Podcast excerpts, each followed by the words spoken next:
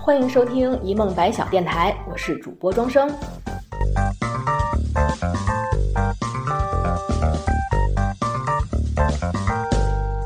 如果您喜欢我们的节目，欢迎订阅、转发、分享，或搜索电台同名微博留言，和我们说说您的故事。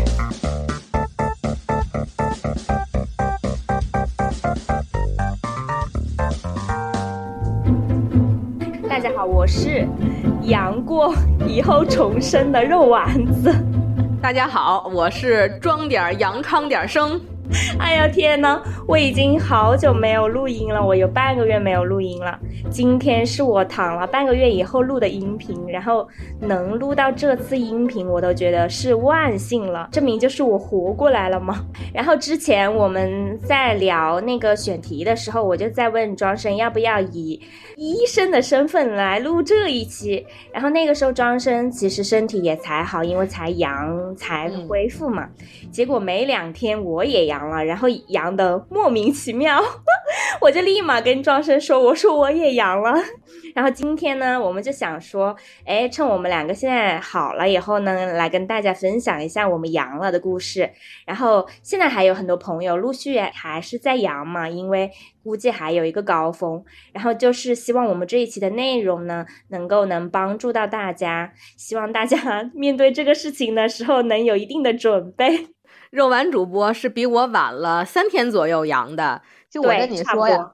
这新冠就是专治各种不服。就那天我说我阳了，肉丸主播就跟我说啊，我身边都阳了，我就没阳。等你好了，咱们录一期你阳的经验和我怎么防护的经验。然后结果第三天我也阳了，是的，你这也没防住我。对，当时我有一帮很好的朋友，我都特别自信跟他们说，我说，哎，我就没有阳，我还想说我一定能杀入决赛圈。结果我讲这个话没有两天我就阳，止步八 强。对。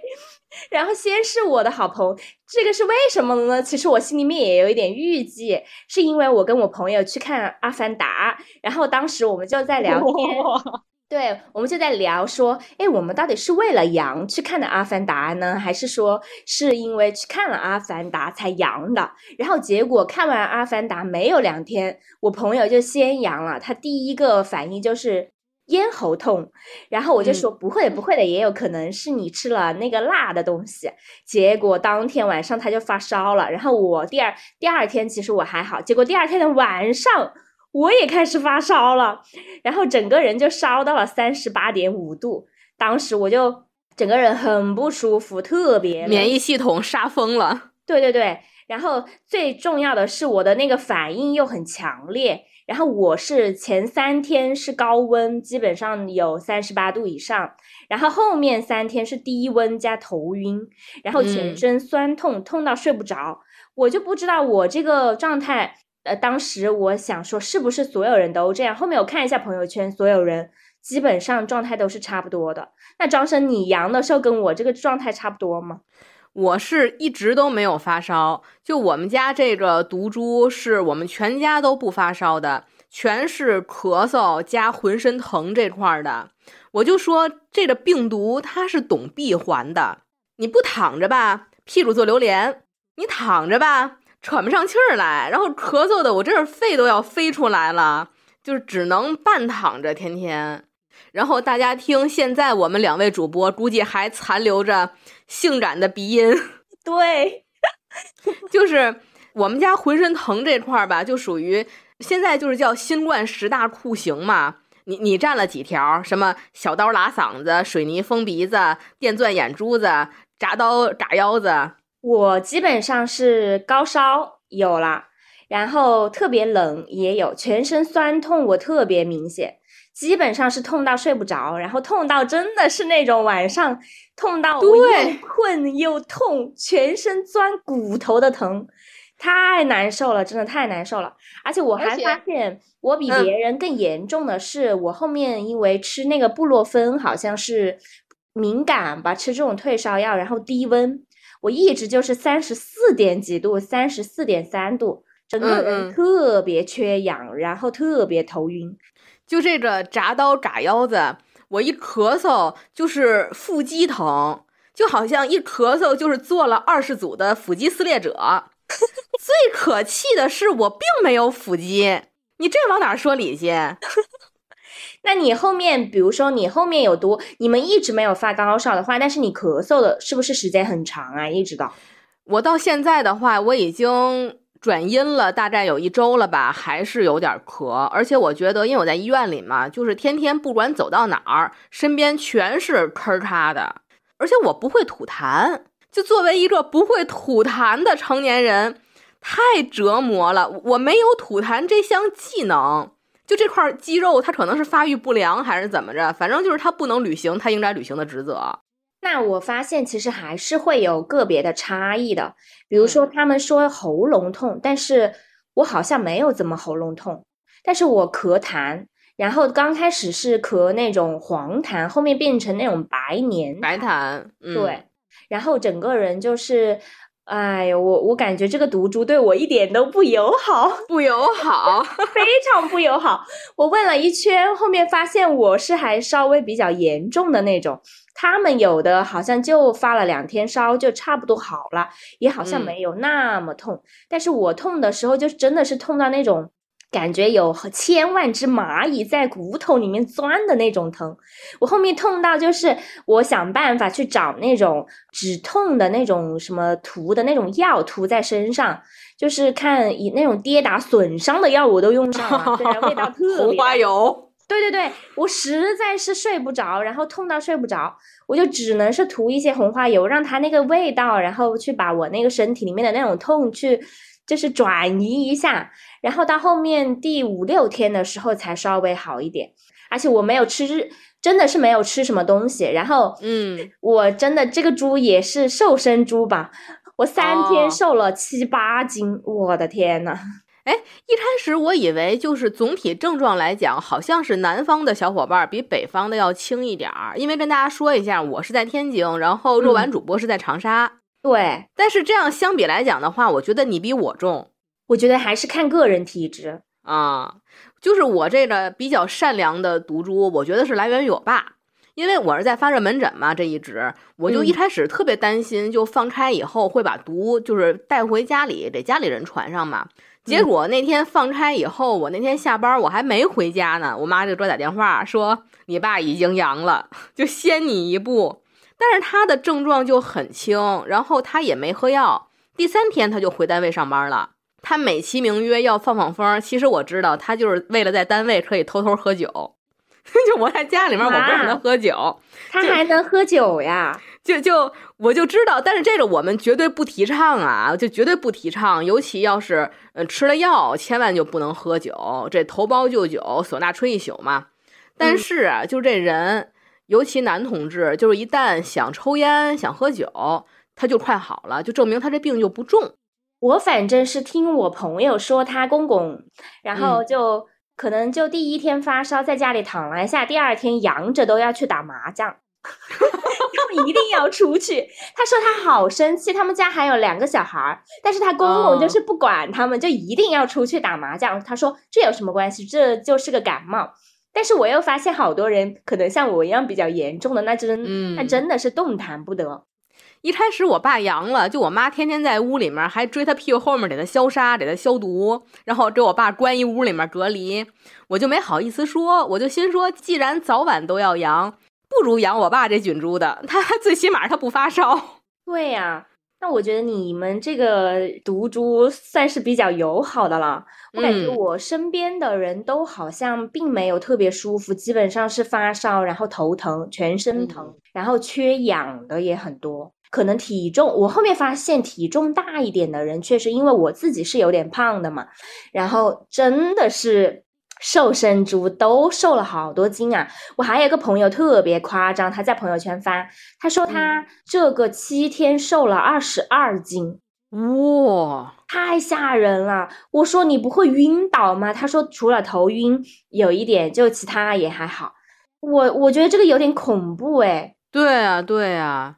而且我觉得这次的病毒什么的，确实就在之前，因为我在发热门诊干了三年嘛，确实一直的感觉就是它的传染力真的是很恐怖，让我们觉得就是说，虽然说大家都说它现在就像一个呃，就是宣传啊，说它像是呃流感的症状，但是它的传染性真的太快了，就是放开的瞬间，城市就阳了一半的感觉。对我刚开始，我觉得我可能是这一波里面，可能是后面几波的。你比我还晚，嗯，对我都算是比较晚的了。我在朋友圈里面就是放开的时候，那个时候很搞笑。我们这边还在准备建方舱呢，就是真的，我还看到他们开会，准备把我们这边的会展中心作为方舱。然后开会没有两三天吧，就一下放开了。然后大家，我就陆续看到大家就是发朋友圈，然后。突然，大家都陆续阳了，然后再分享自己阳了的经验。嗯，大概阳了个七八天吧，每天我看他们都有发嘛。哇，一下子就越来越多，越来越多。现在也还在一个高峰。现在我看我杭州的朋友呀，各种上海的，他们都也陆续阳了，然后都很难受。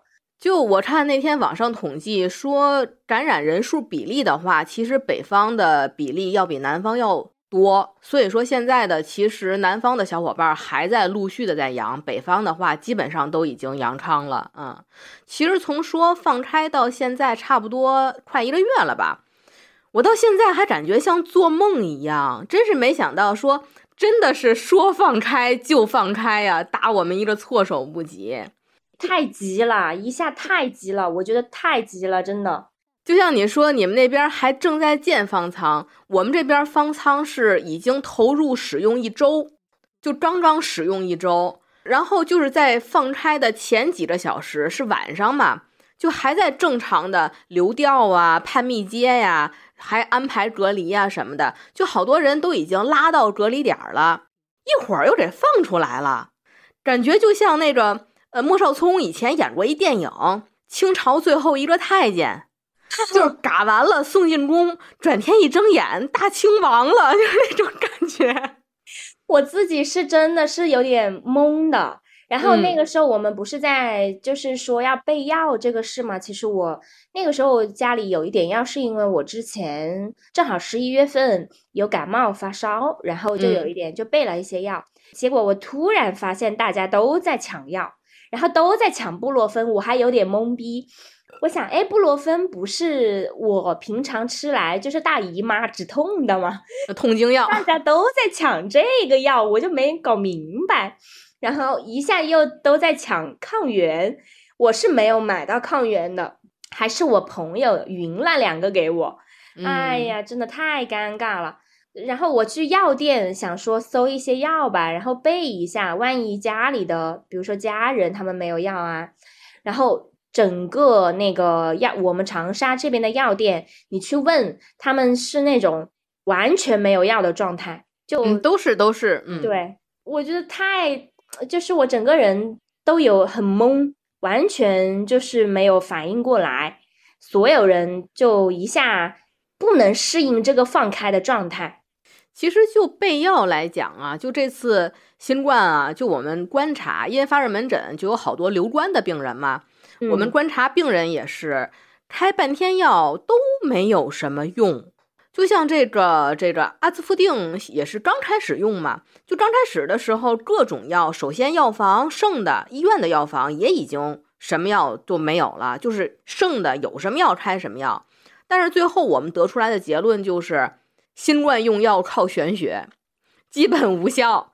就剩下那一个半个有效的，全靠个体差异性，就毫无共通之处。现在唯一能看出来就是效果，我能看出来的，也就是退烧药，而且还有一半的，至少有一半的病人退烧药也不是很有用，一般就是三十八九度得烧满三天，我开什么药他都不会有什么反应。按我们主任的话就是，嗯，开点意思意思得了，反正也没有用。天呐！我我是觉得这个个体身体差异还是蛮有明显的，就是小朋小朋友嘛，还有中青年，还有老年人，特别是老年人，天呐，嗯，我看到好多老年人基本上是供氧不足吧，他们现在都在抢那个血氧仪啊。现在的话，好像用手机那个小程序也有一些呃测血氧的 APP 也可以用。天呐！我觉、嗯我那个时候还，我朋友一个劲的给我发消息，他让我测一下心率，我那个时候按了一下，那个你猫脉就可以了。对我就测一下自己心率正不正常，因为那个时候我低温，就我觉得嗯低温还是蛮恐怖的，就是头很晕嘛，整个人就跟要休克了一样。后面你真的是躺了整整五六天，才真的能恢复站起来，然后走一下，不然我完全我感觉我起不来床。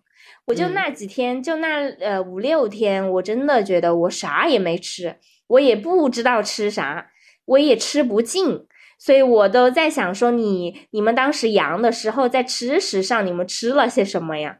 而且我看他们好多人去抢那个宝矿力水特那些电解质的水，那些有用吗？到底？你听我的，就吃黄桃罐头，哈哈，就别听网上那些博主抢这个、煮这个、炖那个的，都没有信仰。我跟你说，黄桃罐头不是玄学，那就是我们北方人从小到大的信仰。就别说小朋友了，我妈那天都说，放开最后悔的一件事儿，不是没抢药，是没抢黄桃罐头。这是我们北方人的冬天灵药三件套：黄桃罐头、小米稀饭和西红柿鸡蛋灌面汤。那个黄桃罐头到底是有什么用啊？嗯，好吃。我还以为补维生素呢，其实是补，其实是补维生素，而且它那个汁儿就是类似于电解质水的那种感觉嘛。嗯，然后我每天还强迫自己吃一个橙子，因为他们说要补维 C，然后我还吃对对颗粒的维 C。幸好我家里有囤就网上还说什么煮葱白水、葱姜水，和花椒，我就忍不住老想往里面下羊肉片儿，因为北方人涮羊肉的锅底就是白水大葱段儿。我就说那个东西，老想往里面煮羊肉。我那个时候真的是，呃，我一点东西都不想吃，我真的吃不进。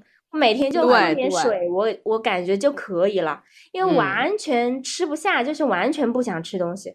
因为那天那个肉丸主播也说得了新冠，在饮食上有什么需要注意的，我就想说没有什么要注意的，就随缘，反正大家也吃不进去什么东西。对对，大家也知道营养得跟上，蛋白质得跟上，但前提你得吃得下去呀、也是，对，就是我之前阳了以后，因为呃网上不有总结嘛，认为天津的那个毒猪叫干饭猪，你听过这个词儿吗？听过。啊，就是之前哪个城市都有什么，这个城市是 B A 还是 B F，是五还是七，我就发现里面没有天津，也没有人问，也没有人报，我就说天津人怎么心这么大呀？后来人家网上说天津这个毒株是干饭猪，我第一天阳的时候，我以为我是干饭猪，我那天我是炫了一碗面汤，握了一个鸡蛋，还外加俩鸡腿儿，吃完我就觉得有点不好受，估计是撑着了。那我觉得你们真的是没有什么太多的那个状态，就是你们还是能照常能吃的。第二天就不行了，第二天我就只能吃一点鸡蛋羹，就别的我就咽不下去。就比如说看那个美食视频，看那个图片我都恶心，就特别想吐。天呐，对，然后等到再往后的话，因为我咳嗽的很厉害嘛，就开始小刀拉嗓子了，就是咽不下去了，就是有一点食欲，但是嗓子咽不下去，所以吃不了。对，所以我也没有太吃东西的话，我也是吃不进去什么。嗯，然后就这个小刀拉嗓子的问题，我也是亲测了一众网上的小偏方，像什么蒸橙子呀、蒸雪梨，然后煮各种水。我就说，要是我测出来哪种有用，我还能分享给我的病人。结果一种有用的也没有，你就吃黄桃罐头。我觉得刚刚讲的那些偏方啊，我感觉不好吃，因为我平常感冒、咳嗽啊什么我也尝试。对呀你黄桃罐头，你最起码还好吃呢。你那些东西，什么葱白煮水，我根本就喝不下去啊、对呀、哦，对了，还有一个事儿就是喝咖啡的问题。我看好多网友也提到了，说好了以后，呃，喝咖啡啊，喝奶茶，喝完以后就心慌。这个你有感觉吗？嗯、因为我这阵子就是病的那个反应还蛮强的，我都没敢喝咖啡。我就最近两天状态好了以后，我才敢慢慢喝点咖啡。但是我感觉应该是有点慌的，而且他们不是老上厕所吗？基本上，对，就一直上厕所，因为一直在喝水。我我是觉得有有一点心慌，因为我本身是不喝咖啡会死星人嘛。前两天我喝了咖啡，也感觉要死，就是确实是有一点心率不行。嗯，就是能吃点嘛，吃点嘛吧，没有办法。我现在的话就是现在已经好了，就是从发病到现在已经十天了。我现在最大的感受就是整个人很虚，然后走几步就基本上要喘。然后我根本就不能去有任何什么搬重物啊，或者爬楼梯啊这种状态，就整个人就像那种大病初愈一样，就是很整个人很没有力气，状态也不是很好，然后一直都是有鼻音的状态。对对，非常安陵容。就是现在好多也因为大家陆续开始阳康了嘛，就开始跟大家呃介绍阳了以后要怎么保养。呃，最主要就是不要剧烈运动嘛。我觉得咱们都不用劝，咱们根本就没有那个体力剧烈运动。是的。然后我那个时候不是那个时候还在抢药吗？嗯，天呐！我们这边我不知道你们是不是啊？我们这边那个抢药都是有一个那种腾讯的链接，你有没有看到？没有。腾讯的那个求药的一个链接，我觉得那个小程序做的挺好的。它就是会有两栏，就是说我分享我有的药，上面的分享都是什么几粒几粒布洛芬，几粒类似这种什么，恨不得一个胶囊掰开使，对，里面那个分里面那个粒儿。我记得我后面第四五天的时候，虽然头晕，但是已经稍微没发烧了。然后我在上面贴呢，我我这个周边它是可以搜索到你的周边的，好多人在求布洛芬。然后我把我的六粒布洛芬还有感康都分给了别人，就是分给那种大学生，因为最近不是考研吗？对对。很多小孩就留在这边考研，因为我住在大学城这个旁边。现在，而且他们考研分那个阴阳场，很搞笑。对对对对对，我听说了，他们要在那个去考场之前那天要上传自己的核酸或者抗原的结果，然后给他们分场。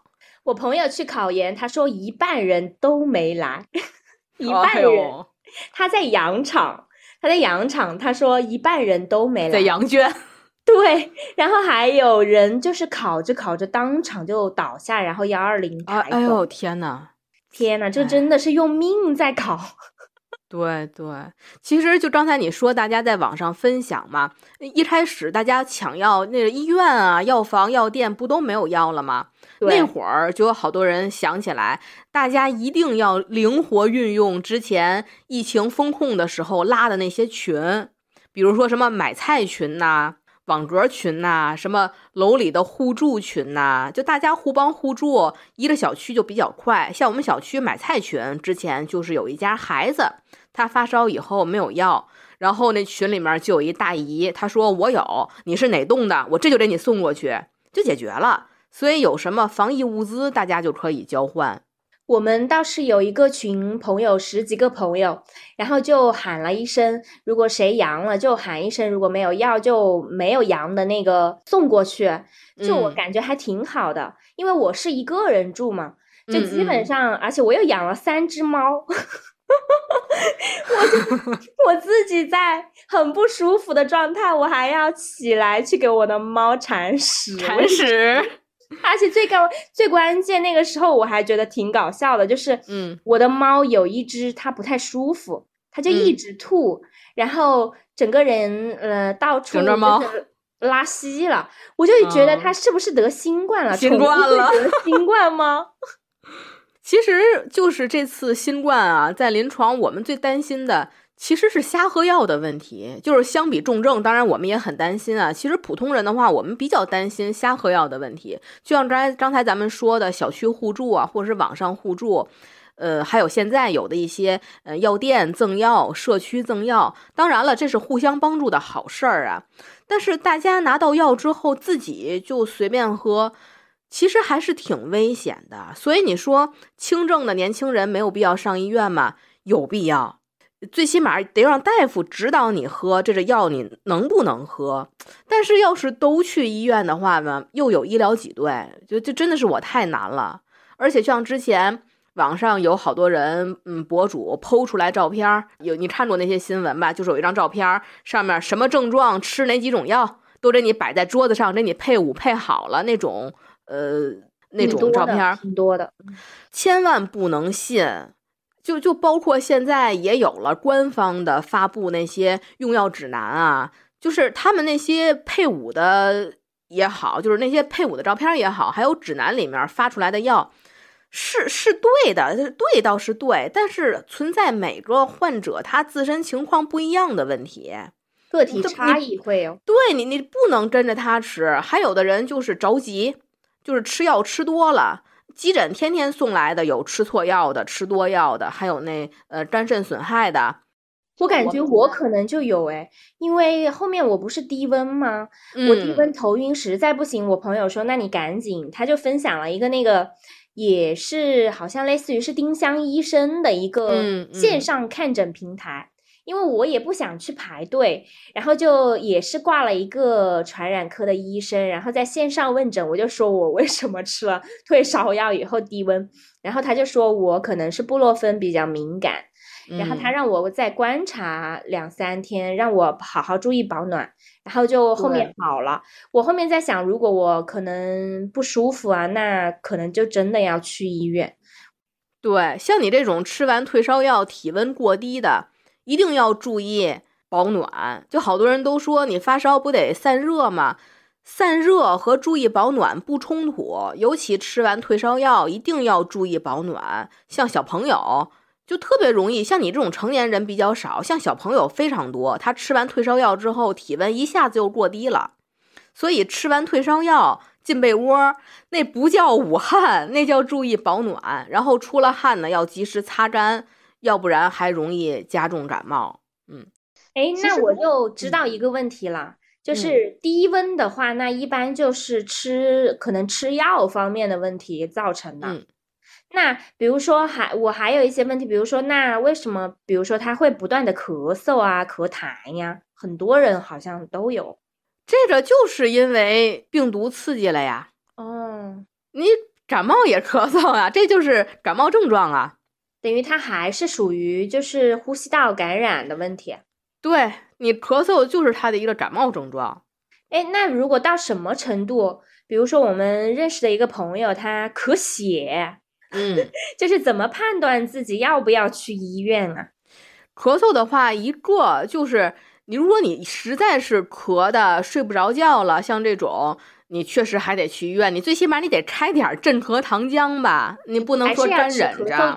等于对你不能干忍着，还有一个就是咱们成年人有那种感觉，我是只是说嗓子痒痒想咳嗽，还是说这个咳嗽是从胸腔那的感觉让我想咳嗽？这个咱们是能感觉出来的。如果说你要觉得这个咳嗽是我从胸腔里的那种欲望想咳嗽，这种一定要去医院拍个片子，拍片子看有没有肺炎。然后还有一个就是去验血，看看是不是有合并细菌感染。因为虽然说我们现在用药的话，新冠病人给我们下了指示，就是说，嗯，不能说是严禁吧，让我们绝对绝对要慎用抗生素，因为这个新冠它是病毒感染，嗯，不能吃这个呃抗生素嘛。但是呢，如果说这个病人他是合并了细菌感染，或者说比如说有的病人他那个扁桃体透能了。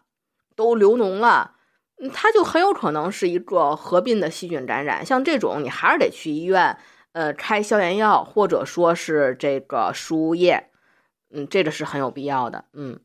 所以就是大家如果有这种发现自己在某一个方面状态比较严重的话，那还是一定要去医院看，就是不要乱吃药。对。哎，那现在有一个很多问题啊，我看到老人家呀。哎，最近哎，我看这些老人家的就走了的事情 特别多。我发现老人家基础如果有基础病，面对这个阳了的事情的时候，其实他是完全没有任何抵抗力的。嗯，也有老年人身体挺好的，对，也有老年人身体挺好的。嗯，但是确实是嗯，我们现在在发热的话，之前有一次我就说我这一礼拜发热门诊送走了三个，然后我就跟我一个师姐说，她是在病房，她就说我一宿就能送走三个，所以说现在这个问题确实是挺严重的。天呐，我我都挺害怕的，我都。想，比如说，因为我们家阳了，我妈也阳了。那天，嗯，我妈很搞笑。我阳了第二三天嘛，我妈就发烧了。她说我也没有出门，怎么我也阳了？然后他也觉得很难。玄学，现在都是玄学，跟你说。我妈妈还说，她说你是不是 WiFi 可以传染病毒啊？赶紧把电话撂了，我怕你过给我。对我妈说跟你视频完了之后，然后我当天晚上就发烧了，好难受，一直吐。她说肯定是 WiFi 的问题，靠眼神传播的。而且后面最搞笑的是我妈他们，你知道老年人啊，他们有好多那种谣言信息啊，嗯，一下就是说你一定不能洗澡，洗澡了就会怎么样，然后呃该怎么处理，我都觉得老年人对于这一块有点。真的是有点乱吃药，然后乱信谣，嗯，我都在想说怎么办啊？现在我们主任就天天耳提面命，注意沾损害，注意沾损害，注意沾损害，注意沾损害，就看任何的药，脑子里面一定要过一遍有没有沾损害，影不影影不影响心率这些，你就千万要控制这个用药。但是你说。不用药吧，老年人他确实他自己扛不过去，但你要用药吧，危险性又很大，真的是很难。嗯，哎，那我想问一下，比如说像布洛芬这种药或者感康这种药，它一天大概它那个说明书上是说一天不能超吃超过两粒，但是我感觉很多人应该也有吃超过的诶。嗯，它一般是六到八小时嘛。它你吃完这次之后，你再吃就是六到八小时以后。也就是说，一天再怎么不能超过三次。一般的话，它不是两粒，它一般说的是一天不能超过四粒。当然说这个肯定量多了，四粒肯定不行。我们一般是建议，就像你说的，一天不能超过两粒。但是它应该说明书，我记得它是一天不能超过四粒，它二十四小时嘛。也就是说，还是要看一下，就是是不是要，比如说三十八度五以上才能吃退烧药呀？呃，是这样的，呃，我们其实有这个指标的，就是三十八度五以下，我们不得开退烧药。但是这个要个体分析，比如说有的病人他三十九度了，但是他这人走着撂着，他物理降温，他状态非常好，他完全可以用物理降温去，不用吃药。但是有的病人他可能没有到三十八度五，但是他的症状非常严重。还有比如说像像小朋友，他已经惊厥了，像这种的话，你哪怕不到三十八度五，该用退烧药还得用。所以说为什么得去医院呢？得让大夫给你判断一下。也就是说，大家如果遇到很严重的状况，小朋友惊厥这种，一定要马上送医。那必须的呀！你在家里怎么着啊？那孩子抽过去了呀？我看那个很多惊厥的小朋友那个视频真的很吓人，很吓人，很吓人。嗯，然后我今天还看到我一个湘雅医院急诊科的一个朋友的，他们就在发圈做一个动员大会，说增加了多少那个重症的床位，然后多少普通病房，然后全员元旦是不能休息的。我们已经我们也不休，现在很多地区都是取消医务工作者的节假日嘛。然后我就我就比较纳闷儿，我就说我们本来也没有节假日啊。哎，那你们自己阳了，这个怎么办啊？你们阳了又没有人可以替你们。嗯，我们医院的话是要求四到五天，就是你如果你超过五天，就要去提供你的特殊证明，比如说我确实是非常非常严重，我没有办法上班了。如果说呃你要是一个中等程度的话。一般是要求我们歇四到五天，不能再多了。就最起码把你的烧退了，你就该上班上班了。我是歇了五天，我是我是周日晚上阳的，我周五去上的班。哦天呐，我朋友他们打就是，哎，这种社畜上班族，他们只给两天假，就是那发烧的两天，太可怜了。哎，就是现在。因为住院也放开收治了嘛，像我们医院还好，也是改造了好多的缓冲病房，还有就是像好多，比如说外科的专科医院，它也是好多呃诊区就停诊了，然后把它变成一个收治内科的一个病房。嗯，也是尽量吧，把阴性和阳性病人分开。虽然说现在大家都统一收治了，但是，嗯，你我收治阳性病人，其实对阴性病人还是挺危险的，因为住院的病人他都有病啊。像好多病人，对，基础病还好说，其实，像有的好多病人，他是化疗的、肿瘤的啊，他透析的，还有他自身免疫病。比如说像什么红斑狼疮这种，这些病人他根本就产生不了抗体，他比那个有基础病的还要命。所以我们在救治一部分病人的时候，很有可能给另一部分病人就带来了危险，真是感觉至暗时刻压力巨大。现在可能比较容易做到的就是增加床位，呃，增加 ICU 啊，呃，床位，增加呼吸机。然后增加隔离病床，增加隔离病房，然后多进设备。就我说容易，这可能还不是说所有医院都能做得到的。就哪怕能做得到啊，最困难的还是人。就像你说的，没有人，大夫也病了。你床位再多，大夫护士就那几个人，他也不是地里长的，他也不跟水稻似的，一年三熟，培养周期又长，大家都很痛苦。现在。对呀，我上次看到一个数据，就是说我们全国的重症的 ICU 好像是只有二十一点多万床吧？嗯嗯，多少个？我后面在想，我们不是有十四亿家人口吗？天啊，那怎么搞得过来呀？那我根本周转不过来呀！真是白求恩听了都说遭不住啊！对呀，而且。呃，一方面又面临的就是说医护人员紧缺，一方面，但是实际又不能给到一些学医的一些学生一些编制啊或者工作，我就觉得这个好像是两个相悖的地方。就是我一方面其实这个社会是需要的，但是我又不能提供这么多岗位给到他们。这个现在对现在确实也是经常有新闻就说要保障医务工作者的呃福利待遇啊，然后呃不建议大夫阳性那个带病上班，可问题 没有人呐，你你不建议是不建议的，我们该上也得上啊。我今天看到一个那个医生，他应该是发烧了，然后他还一边给那个病人去处理，然后那个病人都劝他说：“医生，你回去休息一下，你还不如我了，是吧？”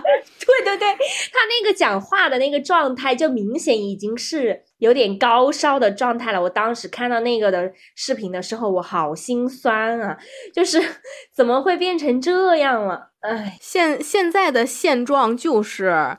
一个阳性的我强撑着去治疗一个阳性的你，你看那幺二零上的大夫比病人还虚呢。对，就之前因为我算是阳的比较晚嘛，我是我们医院第三批阳的，我们医院是两千多职工，到我阳那会儿已经阳了一千七了。哇，嗯，就在那之前的两周，我是一直患阳症，就像你这种挺进八强的人，是不是也有患阳症？就是浑身。对哪儿哪儿也不好受，一会儿嗓子不好受，一会儿好像胳膊疼，一会儿好像发烧，天天就是不阳。等到我真正阳了的时候，说实话呀，虽然肉体受折磨，但是心里踏实多了，就是觉得终于完成了 KPI 了。然后我那天阳的时候，就是症状进展的很快。我白天的时候只是有一点点嗓子痒、咳嗽，然后我就正常的去上班了，然后上夜班。等到上到后半夜的时候，就忽然就不行了，我就说不了话了，已经咳的。就别的大夫跟我说话的时候，我根本就没有办法回答他，就疯狂的咳嗽。就是我现在还有一个很担忧的，就是他们不是说那个不同的毒株吗？说有可能短期内还会复阳，我那天还特意问了一下我的朋友们，我说你们身边有没有复阳的？他说有，好多人都说 有，我当时都惊呆了。那个复阳和二次感染它是两个事儿，它是俩事儿。就是复阳啊，说白了就是没好利索，它还是他自己的事儿。跟你说那个不同菌株的那个二次感染，它是俩事儿。哦，那还好。那比如说我复阳了，那症状有没有可能就是不会像第一次那么厉害啊？对对，你复阳其实就是第一次没好利索。如果说不是因为，比如说我剧烈的运动导致一下子又加重了，像什么心肌炎啊那种，那种肯定是很严重的。但是只是说你第一次没好利索，可能这两天又着了点凉，我又忽然咳嗽起来了。嗯，它整体的情况应该是弱于第一次的。嗯，除非你是一下子转重症那种。哦，那我就放心了，因为我啊，你放心，你现在状况应该是很安全的。我这个，我我觉得我可能在一月十号之前吧，就是二十天内我都不敢瞎去地任何地方，现在都 戴口罩。之前我还不想戴口罩的。那你还看《阿凡达》去？我还带着 N 九五去看的《阿凡达》，好多人去看哦。当时就在想，完了完了，这应该这两天可能就会阳了。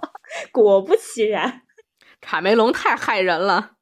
然后我本来最近呃还想去看一个那个电影，就是那个《想见你》的剧场版。哦，那个不要看，那个坑钱的，那个坑钱的。哦，好吧。那我现在还有一些问题，比如说，因为你像我是一个人住嘛，嗯，就是一个人住的话，这种单身青年独居啊。我就当时在想一个问题，就是说，如果我发生意外呀，如果真的是在家里倒了呀，嗯，就是该怎么办？然后你有没有那种，比如说推荐大家比较常备的一些药物啊，或者一些个人生活的一些方式啊，然后给到一些单身青年们，就是给到他们一些建议。药这方面，就像我刚才说的，其实除了退烧药，我觉得别的也不是很有明显的效果。所以我觉得除了退烧药，还有就是止咳化痰的，比如说像那个镇咳糖浆，嗯，清咽滴丸，对这个都是可以备的。嗯，别的就二五眼了。呃，然后应该再备一点止泻药，因为新对，因为新冠十大症状里面有腹泻，有的病人是腹泻和呕吐。像这类的病人要备止泻药，呃，一个是我看有推荐的藿香正气，物理止泻药的话还可以备蒙脱石散。哦，那个我知道，对，它就是能帮你止泻，它是一个物理的一个原理。然后像什么藿香正气这个液或者胶囊都可以，呃，可以治疗这个腹泻呕吐的。然后其他的药的话，说实话，我不是很建议。呃，备，因为首先是我们不太建议自己瞎吃，就像比如说像发烧，哪怕是像发烧，我们首选还是建议物理降温。就当然了，就是不能你在被窝里捂汗啊，我们讲究就是散热，呃，散散风。呃，除非你实在是在床上你起不来没招了，但凡你能立起来，我们就说这人别二十四小时被窝里围着，就适当出来过过风。对这个物理散热，然后有帮助。像什么酒精擦身体呀，我们都不建议。就像这温水擦身，我我们都不建议。就敷冰袋儿可以，简单。这个我有用，这个我有用。哎，你是不是喝完药之后你还敷冰袋儿，导致体温降低呀？呃，我是前两天发高烧的时候有贴那个冰贴啊。像那种都可以，嗯，像什么呃酒精擦身，这个是绝对不要的，因为并不是大家想象的，说我把酒精抹在皮肤上就可以降温的。就真正的酒精降温是要用棉球用力的擦人体的各种窝，像这个腋窝、肘窝、腹股沟，呃颈颈肩这些，就是凡是有动脉血管流经的地方，嗯。被擦的人，说实话很痛苦，所以我们不建议居家酒精降温。然后一定要吃退烧药的话，大家就选一种对自己有效的药。就女生比较呃容易，就是因为咱们痛经会吃止痛药嘛。你平时吃哪种痛经的止痛药，就继续吃就行了，因为你知道那个对你来说有效。呃，然后其他的退烧药的话，如果说。你吃这种吃完之后不舒服了，或者说是完全不起效，我们一般说等六到八小时之后你换一种吃。然后如果那种也不起效，比如说你高烧了三天了都不行，还是赶紧去医院。还有就是吃退烧药的话，咱们现在可能最常用的就是布洛芬和呃对乙酰氨基酚，就是那个扑热息痛嘛，这两种药。就是他这两个药啊，当时 我就在想说，如果布洛芬对我没有太多用，那我可不可以在八小时之后选另外一种药？但是好像他们说不能重复吃，你不能在八小时之内重复吃。也就是说，如果我在八小时之前吃了布洛芬，但是我发觉布洛芬对我没有太大的用，那我就换成感康也可以。对你，对你在六到八小时之后，你换一种用就可以。嗯，就是你不能同时吃。嗯，一个是你都是退烧药不能同时吃，还有就是比如说感冒药，就像你说的感康，很多的感冒药它里面是有退烧成分的，像什么 VC 银翘片，像这些药。也不能和退烧药一起吃，所以说你这一天，比如说我要吃退烧药，你就只吃这退烧药，然后在这六六六到八小时之间就不能再吃其他的药了。嗯，这这个是一定要注意的。然后还有就是有的退烧药里面会有咖啡因，就比如说我们天津自己的那个小鱼儿镇痛片，就是你看这个药名里面它有那个咖啡的咖字儿，比如说这个安非他敏，它就里面有咖啡因。它就可能会加快心率，然后会增加那个升高血压，因为它是为了兴奋中枢嘛。所以好多病人，比如说我感染新冠之后觉得心慌，像这类病人，你就不能吃名字里面有“咖”字儿的退烧药。哦，对，然后还有有的病人，比如说呃，现在放支架的人不是特别多嘛，中老年人，他放支架的病人需要长期吃抗凝药。这类病人就尽量不要吃布洛芬，因为布洛芬和抗凝药同时吃有出血的风险。布洛芬它这个呃有呃抗凝的一个副作用在，这都是需要注意的。所以说，为什么一定要去医院让大夫告诉你吃什么药呢？嗯，哦，对，这么讲起来，我倒是觉得这个真的。吃药是一个很严重的事情，对你说你不吃也不行，吃了又有点担心。对，哎，我还发现一个点，庄生，就是我发现就是比如说，因为我们现在是冬天嘛，然后新冠呢，可是他又发烧嘛，然后我会发觉我这几天阳的时候比较厉害的时候，其实我有点缺氧哎，但是我又不敢把那个窗子打开。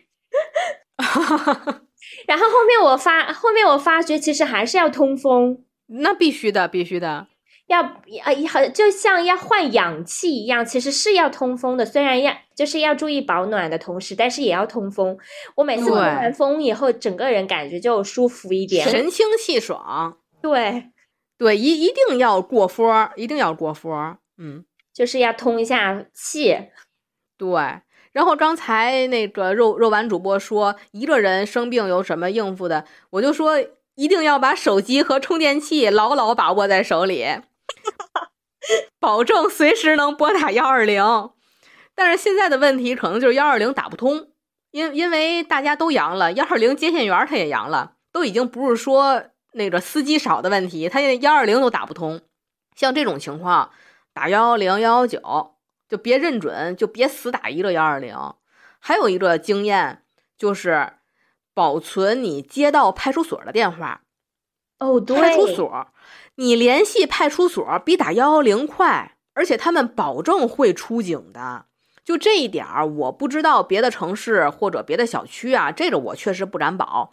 反正就是我们小区每个楼里面都贴着负责你们这栋楼的片警的电话。你就联系他是最快的，最起码他能开着车。如果说他也阳了，就没有办法了。那他但凡能救你，他肯定来你们家救你。嗯，我那天发觉有一个还蛮好的，就是长沙这边的，好像是哪个官方机构发布的，就是每个社区它都有一个社区卫生服务中心，他会公布很好几个，比如说每一个这种社区卫生服务中心这些医生的电话。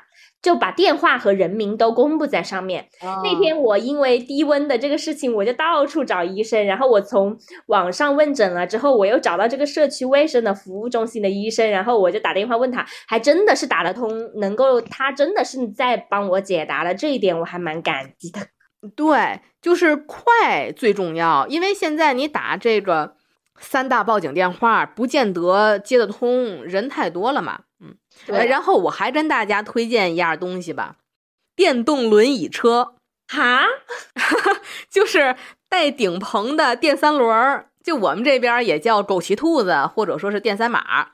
这个车特别好，嗯，它不用考本子，就像我，我没有车本儿，不用考车本儿，不用等车位，而且因为它是那个底盘低嘛，就是要是家里有老人的话，你老人搬上搬下比小轿车能得使劲儿。这这个东西特别实用，我们医院门口好多家属都骑着这个枸杞兔子来，哎，那这个可以推广哎，真的呢啊。可以的，可以的。嗯，然后就是你到医院的话，现在如果说要是年轻人，我的状态觉得总体还可以，但是我需要呃拍个胸片儿啊，或者说我觉得我呃扁桃体透能了，我需要开点药什么的，像这种可以去发热门诊。但是如果已经这个人，不管是年轻人也好，还是小孩、老人也好，如果说你感觉症状已经很重了，现在他已经已经放开了嘛，直接去急诊。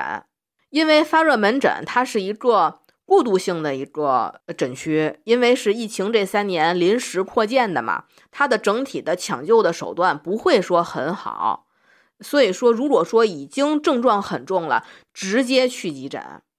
一发热门诊人又多，非常容易耽误事儿。嗯，照 CT 的人应该蛮多的，我感觉。超级多，超级多。嗯。就之前我在朋友圈转发了那张那个照片，就是那张周围都是羊群，中间加一颗狗头那张图片，嗯，和发热门诊极度匹配。但是匹配的点并不是众人皆阳我独阴，而是那个照片里面的状态，就四个字儿：没地儿下脚。我们就快要坐在病人怀里给人看病了，就。走十步得有两步是踩在病人脚上，就你一推轮椅，就有人喊压我脚了，就是那种，嗯，哎，我听说他们现在那个床位都搬到走廊上了，整个我们早就搬到我们早就搬到走廊上了。这个说实话特别的烟心，就之前还不是说放开，就是之前还没放开，但是疫情控制不住，非常严重的那会儿。嗯，我们有很多就是老年的重症的患者，因为因为那会儿没放开的话，他不能直接去急诊，他只能来发热门诊先过渡。但是发热门诊床位又紧张，然后抢救条件也不好，确实是有很多病人真的是平车停在楼道里面，这病人就就死了。唉，这对对就是这样子。嗯，我每次看到这种状况的时候，我都觉得人间不然对，真的是真的是嗯。我们现在在 ICU 和感染科住院部的同事就是很痛苦，一个是刚阳过，身上很痛苦；另一方面就是心里很受摧残，每天都有送走的，然后每天都有转重症的，然后也每天都有签字放弃治疗的。嗯，自由就是有代价嘛，就是任何自由都有代价。我现在都有一点不敢出去吃饭了。嗯，但我们这边因为大学城嘛，放假了又提早。我们这边的餐饮馆子都关门了，就你想象得到，我们是南方啊，而且又是长沙，又是这种娱乐之都、美食之都，对对，应该是凌晨三点都有那个夜宵吃的。现在我出去一看，整条街大家都关门了，寂静了，寂静了。对，然后我那天还问我一个餐饮的朋友，他们是做餐饮，我们长沙本地连锁还挺大的。嗯，问他我说你们最近状况好吗？开放以后他说很差，他说员工没了，然后顾客也没了，厨子也阳了，对，然后他说他们提早放假了，太惨了。嗯，就是这个，一旦这这着急放开的话，大家阳了，不光是药没了，大夫少了，其实整个社会的链条是断了的。就像你在医院。接诊的大夫阳了吧？外面开幺二零的司机他也阳啊，然后幺二零的接线员他也阳啊。嗯，那然后比如说药没有了，那生产药的工厂工人他也阳了，他不光是物流断了，他连生产他都断了，这全方位的断。哎，那庄生，你作为那个医生这方面的专业的医生，你觉得这个状况还要多久呀？就是能恢复到一个相对能把控住的一个状况。你真的认为我知道吗？我但凡知道，我也不跟这儿坐着了。我知道这个很多专家说的，我都现在都需要再判断。但是我是想说，比如说你作为个人来说，你觉得这个状况还要大概多久？我不好说，这个你得观察了。包括像二次感染，我觉得虽然说很倒霉啊，但是医生这个群体，他就是一个怎么说呢？可以进行观察的一个群体，因为我觉得医务工作他肯定是第一批二次感染的人。对，对，就先先先从我们这儿看吧，就先看我们吧，就看我们的整体状况怎么样吧。对对对。哎，你们现在医院有开始用那个辉瑞的药吗？没有啊，现在我们是国产的那个药的话，嗯，医院开不出来的。哦，他得自己去买是吧？对，在自己学，都说不是说买那么简单，就自己学。嗯，现在的话，医院整体就开始用那个阿斯福定嘛。但是阿兹夫定的话，怎么说呢？现在，呃，大家好像都说，现在就像你说的，一个是辉瑞的药，一个是咱们国产的这个药。它有很好的效果吧，但是它它算是推荐药，但是不能算是特效药。它有效，但是也有很大的危险性。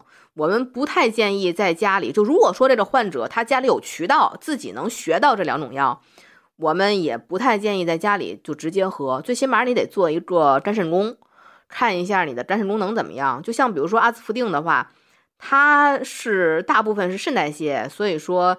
呃，你一定要做肝肾功的检查，然后再喝。然后还有，就比如说乙肝的病人，尤其是乙肝携带者，我们是不提倡喝阿兹夫定的。嗯，它很危险的，就是在于它一旦停药，会引起呃这个病毒的这个疾病的复发。所以说，我们不建议，尤其是乙肝乙肝携带者，我们不建议喝，它是有一定的禁忌症的，我们不太建议说自己在家里喝。嗯，嗯，天呐，我觉得这个，我这我真的希望就是这个能应付新冠的药赶紧出来。是 是，做梦都是想着这事儿。我现在看到这个状况，我其实还蛮焦虑的，就是大家普遍。就是过得没有那么好，又身体上有损害的话，其实很影响明年，就是大家每个人的计划。嗯，我觉得二三年会很玄幻。我也觉得，嗯，我觉得二二年已经够玄幻了。今天不是还有个段段子吗？他说一到一十一月都在做核酸，十二月份确诊。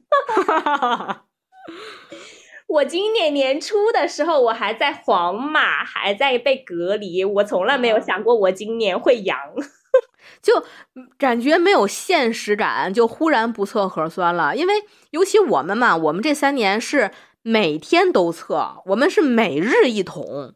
哦，你们医生是每日一桶啊？每日一桶，都已经捅出来惯性了。就天天早晨不挨这一下子，就嗓子里缺点什么，但是说忽然就。不测了，然后像我们大夫的话，也不用下社区了，也不用去基地了。然后之前在社区认识的别的单位的小伙伴也忽然就见不着了。然后还有就是入冬之前，我不知道是天津自己独有的还是全国都有的，就是发下来一个指标，要求卫生系统干部职工下沉社区。我们还说，我我也不是干部啊。然后我们同事就说。没人说你是干部，你是职工，好吗？你不要给自己脸上贴金。意思也就是说，你们要去值班是吗？一旦你小区呃被封了，你不是不能去上班了吗？你要立刻下沉到社区去参加工作。我那会儿我军大衣都准备好了，大冬天啊，我就说我要大冬天下沉，我军大衣、棉鞋我都准备好了，然后也不用去了。而且还北方冬天那么冷。对呀，就之前今年呃年初过年，就是天津不是就是这个奥密克戎的爆发，不是从天津开始的嘛？就是天津过年那会儿，嗯，真是没法过了。大冬天的夜里，一宿一宿的在院里面站着，哎，天呐，太辛苦了。现在最起码我们虽然坐在病人怀里给人看病，但是最起码是在屋里。不容易啊，不容易啊。嗯，宠物会得新冠吗？不不知道啊，我也不是兽医啊。我跟你讲这个问题，我还经常，我还真的去问了兽医啊，真的，他说新冠对宠物是没有任何呃影响的，不太有影响。哦，因为因为我的猫不是也我在发烧的时候，它身体不好嘛，一直吐啊拉肚子，我真的以为它是得新冠了。后面我就特意去冒着发烧，然后我又去找了很多那种兽医，他们说没有什么太大的问题，可能是别的问题。所以如果大家就是有呃身边有宠物的话呢，可以放心，应该不是新冠的问题。但是如果是别的问题，可能需要就是。注意观察一下，就这个我自己倒是亲身经历了，在阳的时候，猫咪状况不是很好，应该不是新冠的问题。然后还有就是肉丸主播之前提到了给家长要普及的事情，就是这个问题，因为对，因为我不是儿科大夫啊，但是我就是从呃个人经验，不是说个人经验，我就是从相关的医医疗经验来讲吧，就是有问题赶紧上医院。不要听信老人家的偏方，就虽然说奶奶和姥姥的经验很重要啊，但是也不要都听，不要乱吃药。对，然后一个是不要乱吃药，一个是不要被窝捂汗，这两个就非常重要。就虽然说要注意保暖，但是不要捂汗，因为尤其小朋友大量的出汗非常容易脱水，这是比较危险。然后还有就是像那个物理降温，刚才也说了，酒精擦身。坚决禁止啊！坚决禁止，它的刺激性非常大，小朋友就容易闻了太多的酒精，他容易呕吐嘛。然后像什么温水水浴呀、温水擦身、冷水擦身，全都不建议。就总而言之，就别折腾孩子，你就让他躺着就行了。然后家长呢，呃，我们也知道家长也阳着，也很辛苦嘛，但是没有办法，不要睡觉。就是不能睡死过去，你要保证让孩子在你的眼皮底下，你盯着他，得随时观察。一是有可能孩子他嗜睡晕厥了，就看着好像是吃完药他睡踏实了，其实是昏迷了。像这种就很危险。所以说夜里让孩子，比如说喝水喝药，要是有叫不醒的，就一定要及时去医院。还有就可能是发热惊厥。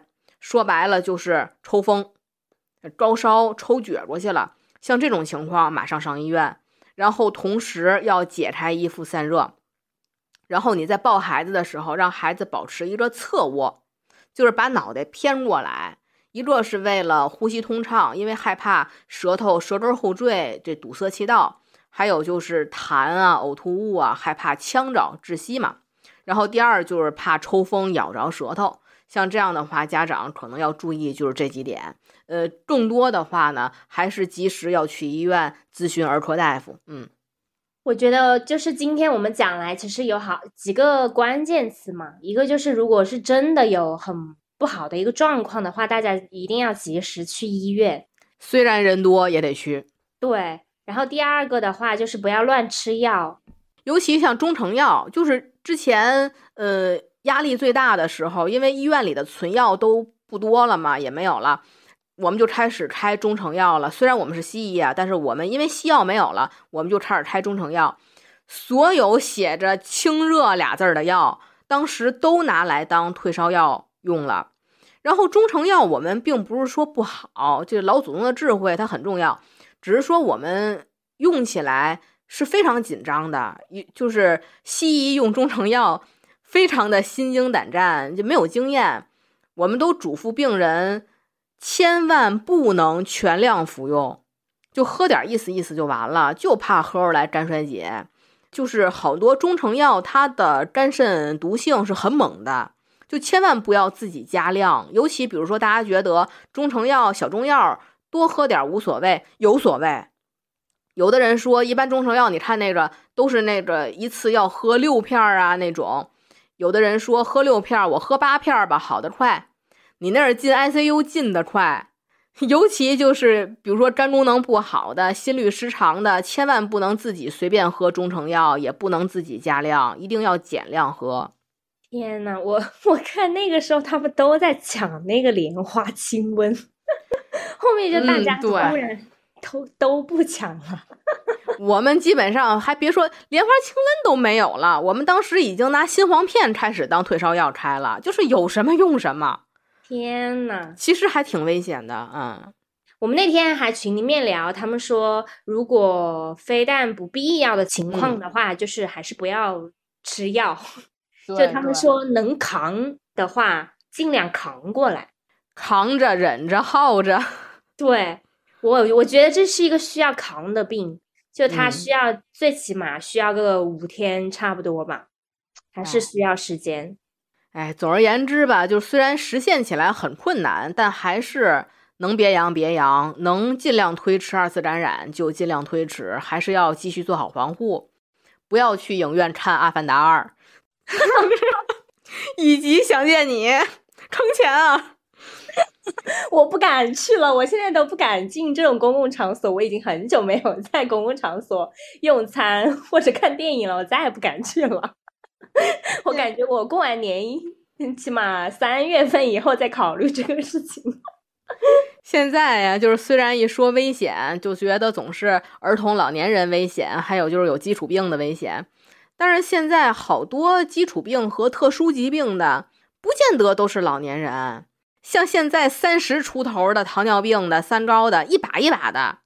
对，还有像刚才说的什么自身免疫病的、怀孕的，那都多危险啊！所以还是要继续做好防护，你保护自己，也保护其他的弱势群体。就是我有看到他们分享说，呃，好了之后，然后去运动挂了的。对啊，你别瞎折腾了，歇会儿吧。哎，那我怎么判断我现在好的差不多了，可以运动了呢？你不好判断，你这事儿不好说。现在的话，其实。病毒其实不光是新冠啊，就是很多疾病，就是尤其是病毒感染，它确实是侵害全身的，就是你全身它无处不进。所以说，你有的时候说我转阴，只是说我在呼吸道采取采样采不到这病毒了，它有可能在你身体的其他器官在一个潜伏或者说是这个侵蚀的状态。所以说，嗯，这个事儿难说。你觉得自己好了，他未见得好。所以现在大家也都很关注转阴之后的一个自我保养。现在，嗯，怎么说呢？先把这个余量打出来吧，就是至少一个月是比较安全的。有的人可能身体弱，我我惜命，我俩月你再运动，你尽量少点儿，就是你尽量推迟点儿就推迟点儿。是这样，嗯，你你你已经，你已经新冠一个一个礼拜瘦了七八斤了，你着急运动减哪门子肥呀，对吧？你再歇会儿呗。我现在在补充体力，我又开始吃了，但是我依然发觉，就是我可能走一小段路就开始喘气。我也是，我要是上楼上四楼，因为我平时办公室在四楼，我我走到楼上之后就特别心跳，嗯。所以大家就是阳过之后呢，还是要注意身体，就是能躺着就尽量躺，能躺着就别坐着，能坐着就别站着，是吗？对，因为他们好多会有一个误解，我感觉大家年轻人会有个误解，就是我生完一场病以后，我一定要锻炼身体，然后增加抵抗力。后面我早干嘛去了？完全不是呀，早干嘛去了？哎，大家还是要根据自己的一个状况，然后让自己休息好。嗯，那不要去做那个高强度的运动，这个还是很危险的。其实，好的，今天那我们就聊这么多。嗯，最后也是祝大家还没阳的坚守住，阳过的早日变阳康，阳康的千万不要王重阳。可以，那到时候我们两个月之后再来聊一下这个问题，会不会？有别的事情，行，那就这么着吧。好好，那也谢谢大家今天的收听，谢谢大家的收听，祝大家身体健康，新年快乐，新年安稳度过，拜拜，拜拜。